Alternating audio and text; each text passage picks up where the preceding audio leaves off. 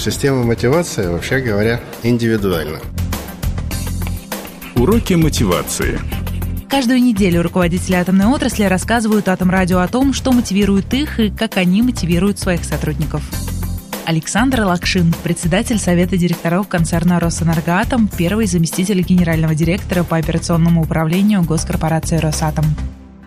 Самый тяжелый период в моей жизни был, когда меня бросили по тому принципу, если научишься плавать, выплывешь. Я был техническим специалистом и стал, как-то совершенно неожиданно для себя, первым заместителем директора станции по экономике, маркетингу и коммерческой деятельности. Тогда было совсем тяжело. Единственное, что давало силы продолжать, а кто-нибудь другой на твоем месте это сможет сделать? Самый сильный стимул – это либо ты делаешь, либо нету ни твоего бизнеса, тебе нечем кормить семью, нету предприятия, и вокруг тебя ходят люди, у которых нет работы. Когда я еще был совсем молодым оператором на блочном щите, был старший начальник смены станции, и вот он с каждым отдельно разговаривал и объяснял, что он разговаривает для того, чтобы понять, что каждого греет. Так что система мотивации, вообще говоря, индивидуально. Кому-то хочется заработать лишних 100 рублей, кому-то хочется, чтобы его фамилия появилась в газете, кому-то хочется, чтобы при семье ему вручили награду. Это совершенно